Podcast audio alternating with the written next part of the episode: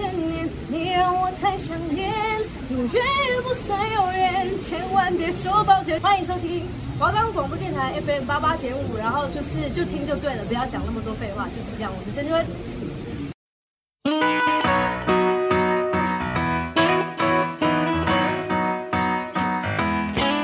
今晚我想来点汉堡、寿司、年糕、打抛猪、意大利面。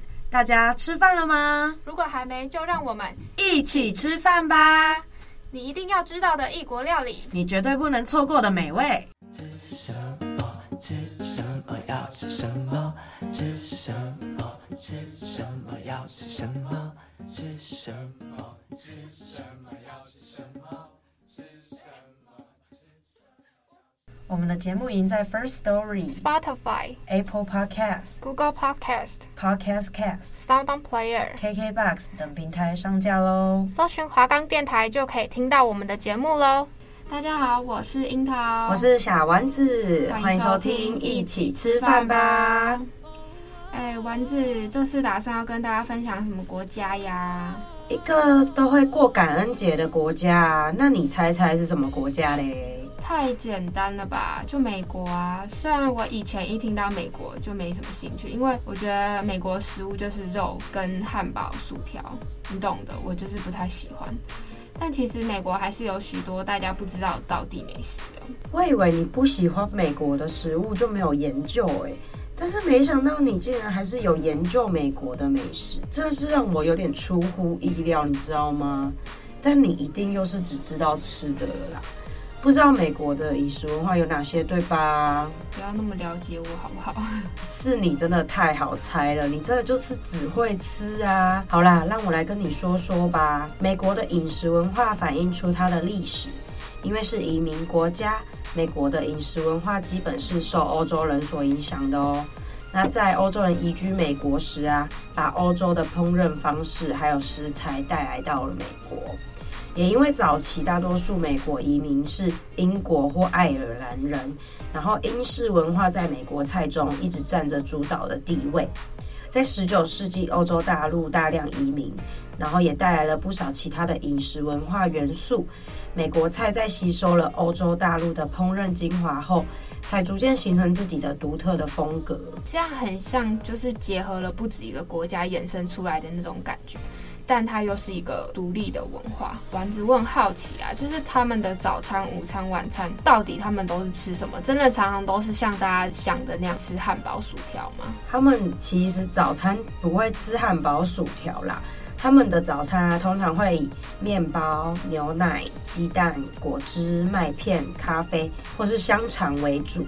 然后午餐啊，会以一般工作的地点，然后去食用素食。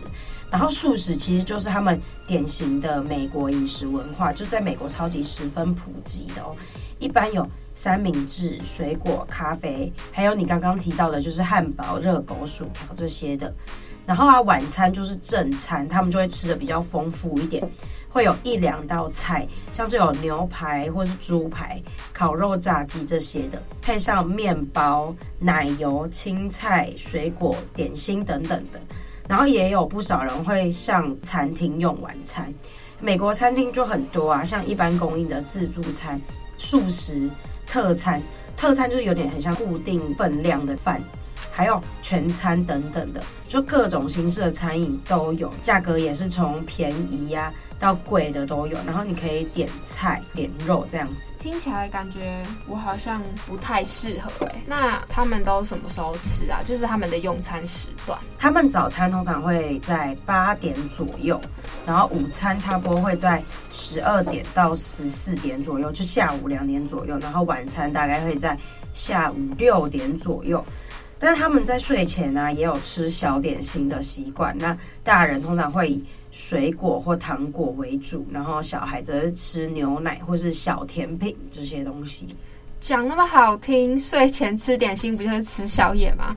难怪大部分的美国人都就是嗯瘦得不明显。哇，你这个讲话就是有一点是不是小讽刺的概念呢、啊？可是我觉得这是跟他们饮食习惯有蛮大的原因的啦。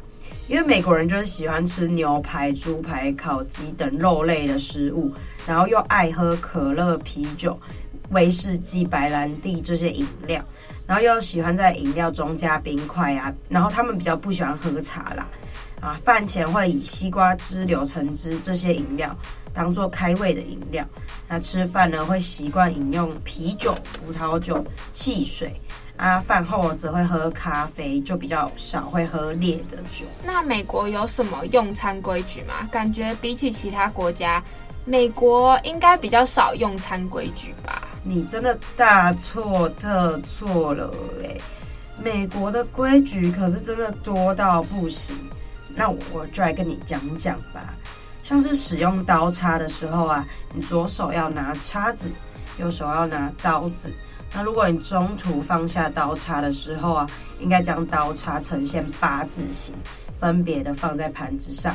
若是将刀叉放在一起，则表示用餐完毕哟。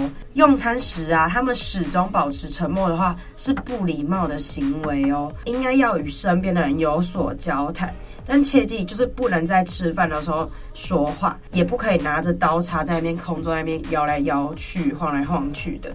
吃东西或喝东西的时候，真的不要发出声音，然后也不要把食物拿在手上玩，还有也不要越过别人的盘子去拿东西。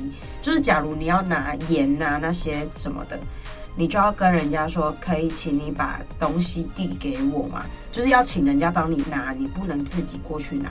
不然会很没有礼貌。Oh my god，会不会太多规矩了？你以为结束了吗？还没，还没。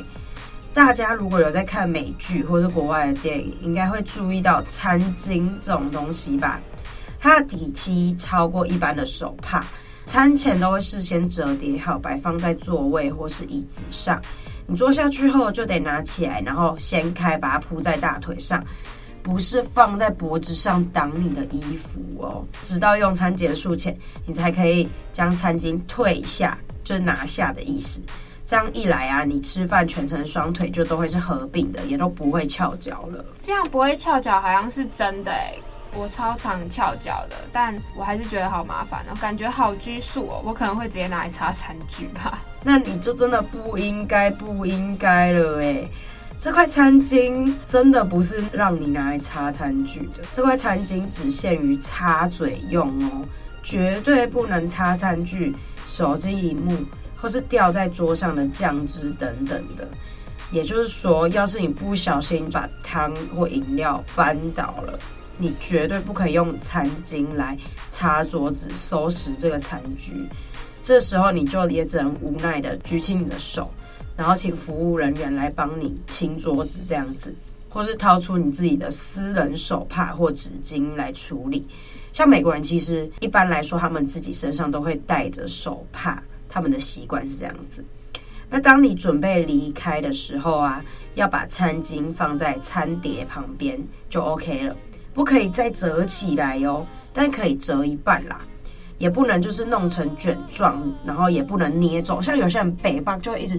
捏捏捏捏捏，要把它整个揉烂，这样子，这样子是不行的，不能放回椅子上，这样才可以让服务人员知道这个餐巾是已经被用过的喽。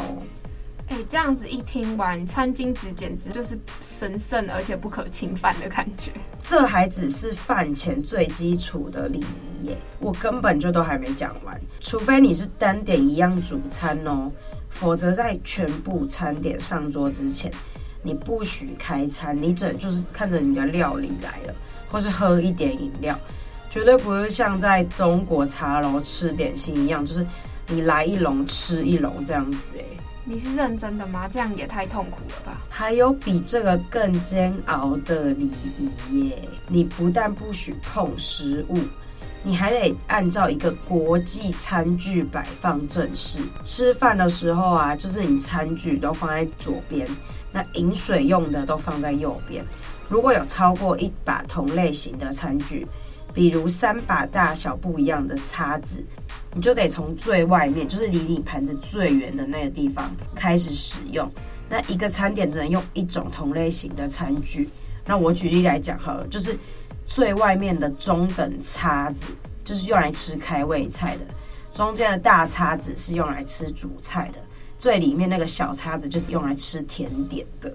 我的妈，要不要这么讲究？我觉得好复杂。就是吃饭感觉是一件放松的事情，可是我觉得这样变成就是很有压力，有好多规矩。这还只是叉子的规矩哦，还没有算入汤匙跟小刀子。美国人肯定没见过中国人用一双筷子吃片满汉全席的模样。那个阵势都摆好了，那可以开吃了吗？不行，你还没有选择用餐风格哦。什么用餐风格啦？有事哦，肚子都快饿死了，还要用餐风格？所谓的用餐风格啊，就是握餐具不同的姿势与吃法，分了美式与欧式的风格。美式风格要求左手握叉，右手握刀，将食物给切丁后，再推向盘子的边缘，再将刀子放下，叉子换去右手，然后把食物插起来才能吃。如此的步骤啊，要重复到你把盘子的东西都吃完。就算你是左撇子，也必须用右手握叉子吃，不然你会被视为无礼或是不敬哦。那另外一个欧式的用餐风格，在吃饭的时候主用刀子，叉子是辅助的。那不能放下任何一个，也不能换手操作。叉子就算在手里闲着，也得注意姿势。别将叉子的头朝上，然后弄出那种母夜叉的姿态。如果想要喝水，不能单独放下任意餐具，要同时放下。我真的只想说，两种都有够麻烦，我两个都不想要。最重要的还没有说，不管你选哪种用餐风格，一旦被你用过的餐具，绝对不可以再次碰到桌面。吃饭完后，你要以顺时针的方向。将所有餐具以四点二十分的位置，通通放在你的餐盘上。没用过的餐具就继续摆在原位，不许移动。嗯，我真的直接选择不要吃好了。你真的是很烂呢，这算他们在美国算小小的事情的。因为我跟你讲，美国人在吃饭的时候，就是必须把全部的食物都吃下去，并且尽量确保自己牙缝上没有渣渣，才可以说话。不然都会被视为是粗鲁的行为哦。还有，你必须尊重厨师的原作，就是不管怎样，你都要先尝几口原汁原味的，那你才可以加入调味料。像是假如你觉得不够咸，你才可以加入盐巴之类的。但我是觉得这个我勉强可以接受，因为我也会习惯，就是先吃一口都没有沾什么调味料的那种。哎，但是我问你哦，你都会沾什么调味料？像我。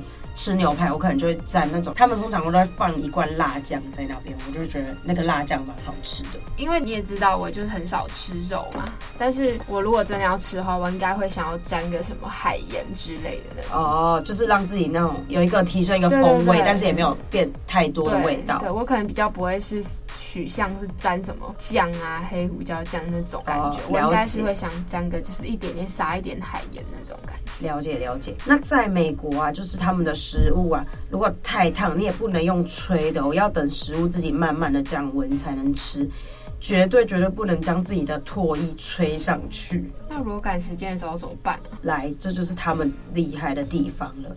就算赶时间，美国人吃饭也绝不着急，不会把刀叉换手操作，不会一次将食物切碎，然后把刀子放在旁边。他们的规定，刀子每次切的食物。绝对不能超过两口的分量，你要么一口一切，要么两口一切，那你就看你的嘴巴能有多大啦。如果你嘴巴真的很大，你就把肉切一个长方形塞进去也是可以啦。那我嘴巴那么小，那我觉得你就是不要吃饭好了啦，真的不要吃啦，不然你挑食也是蛮麻烦的哦。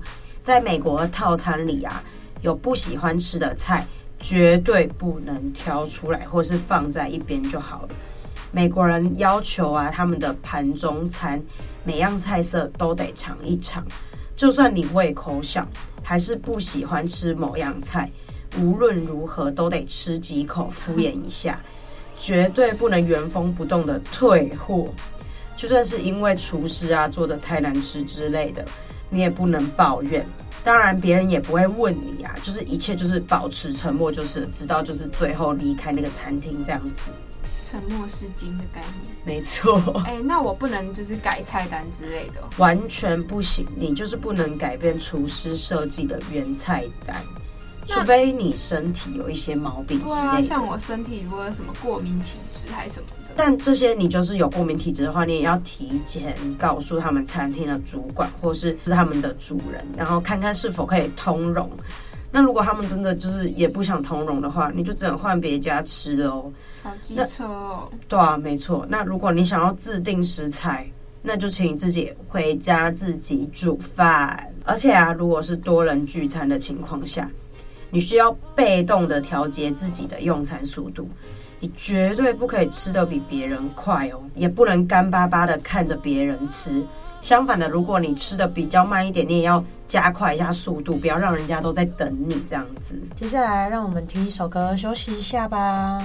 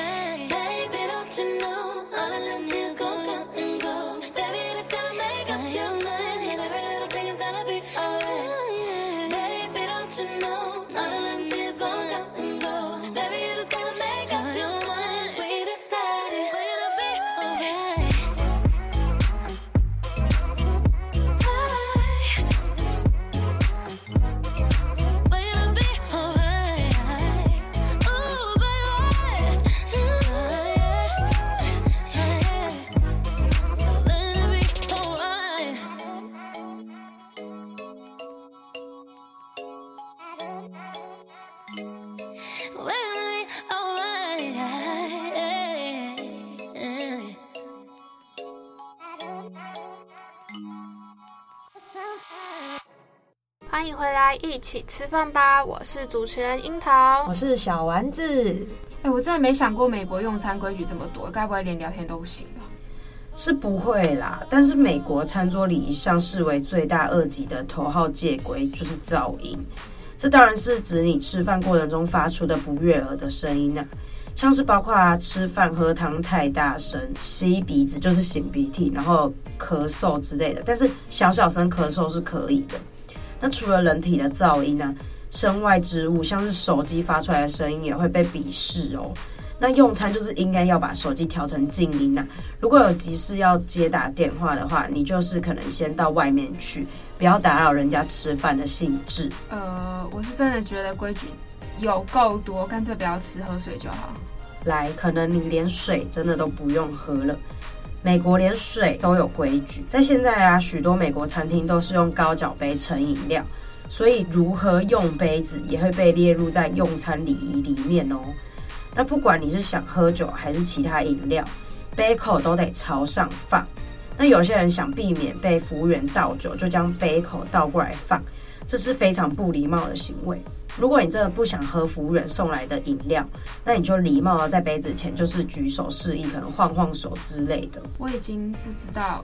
呃，我可以干嘛？我们还是来聊聊美国的美食好吗？食物好吗？再聊规矩下去，我真的会呃，就是无言以对了。你那么不爱吃肉，你真的会知道有什么美国的道地小吃吗？我不太相信。当然，俗话说没吃过猪肉也看过猪走路，让你见识一下我的厉害。首先来一个名字超级酷，但绝对是可以代表美国又超道地的美食。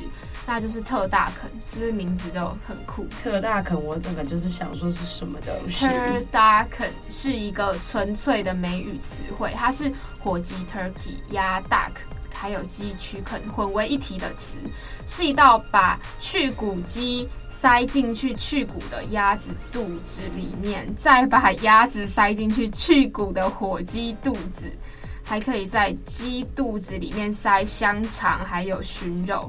最后呢，再把火鸡放入烤箱。由于一只 turducken 的平均重量约为三十磅，非常的重，所以结合它的音译还有意义的原则，将它翻译成特大肯，它完全就是你知道吗？就是一个很棒的名字。哎、我觉得这个菜名真的很酷很特别，但是我觉得啊。你的英文不好，就是我们就念特大肯就好了啦。嗯，我只是就是你知道，只是刚刚有点结巴，我英文还是不错的，好吗？好。而且除了在美国之外呢，它这道烧烤被称为三鸟起烤。你知道它在美国有另外一种叫 Gooducken，是把火鸡换成鹅。然后这道菜通常在美国的一些盛大节日啊，像刚刚我们提到感恩节，还有圣诞节、独立日的时候，他们也会吃这道菜。可以说是非常具有创意的美国本土美食。哇，长知识了哎！我觉得这道菜真的蛮特别的哦。好啦，这个是真的蛮特别。不过我接下来要讲的几道，你可能就会觉得，嗯，就 so so。不过真的是美国道地的美食。如果要说什么食物最能代表纽约的精神，那美国极力向全世界推销的美国牛绝对是一大代表作。纽约的牛排馆当然是种类非常的繁多，不同的烘烤方式造成口感的不同，但最主要还是来自原产地的新鲜牛肉，焦脆的外皮锁住鲜嫩的肉质。我猜应该是你们肉食主义者非常喜欢，去美国一定要去吃一下牛排。牛排真的确实是美国的代表性食物啦，而且你一定不知道，根据美国农业部，它会以油花分布情况，还有牛只屠宰的年龄，将牛肉分为八类，然后是极佳级，然后特选级、上选级、标准级、商业级、食用级、切割级，还有制罐级。前五个等级呢，消费者可以直接购买，但最后三级通常就是拿来做成加工食品。那它们分别会被做成什么东西啊？嗯，像极佳级的牛肉，它就是取自四十二个月龄以下的年轻牛只，它有丰富的大理石油花，还有坚实的肉质，通常会以炙烧啊、烘烤啊或者香煎的这种方式，只有两趴不到的牛肉可以得到这个评级哦。大多数都是提供给高级的牛排馆啊，还有饭店啊，一般超市是比较难买得到。不是所有的极佳级的牛肉都一样好吃，还是必须考味道、部位啊、油花分布。然后特选级的牛肉比极佳级缺少油花还有嫩度，可是只要你烹调的得宜的话，也是非常好吃的。尤其是那些脂肪含量比较高的部位啊，像是腰内肉啊、沙朗牛排，它品质其实不输给极佳级。脂肪较多的部位可以烧烤啊、煎之类的。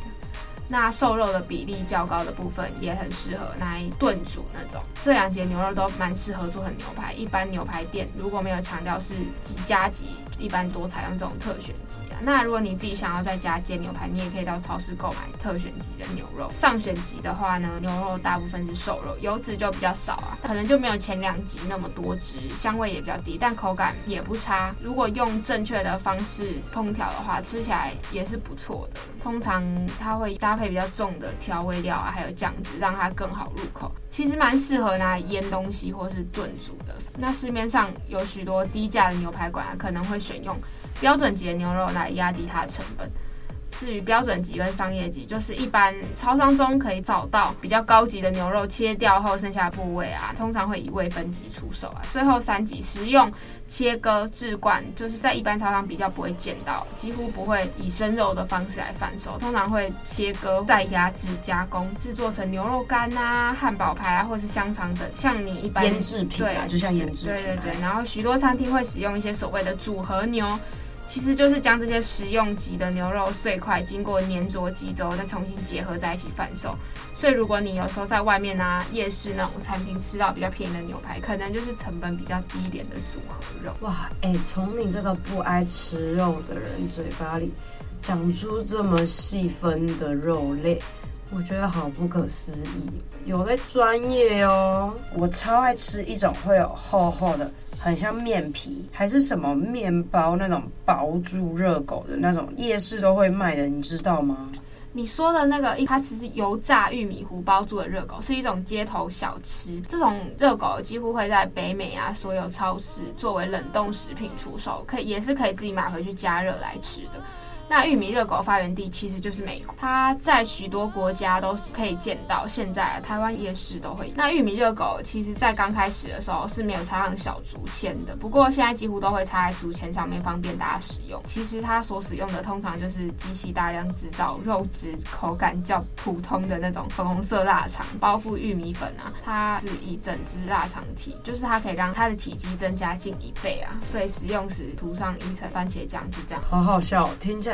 超没价值的感觉，但我还是蛮喜欢吃的啦。它真的的确是没什么太大的价值啊。讲这么多，我来讲一下甜的好了。在美国最受欢迎的甜点莫过于苹果派了。又薄又酥脆的饼皮，包覆着块状或是碎片的苹果，还有甜滋滋的内馅，让人每一口都充满着微酸又糖蜜般的好滋味。苹果派呢，也可以搭配发泡奶油啊、香草冰淇淋或是切达乳酪，作为各种令人惊喜的变化。美国有一句俚语，如苹果派一样美国化。苹果派呢，它在美国其实算是另一种标志。不过我觉得苹果派可能有的台湾人会不太敢吃。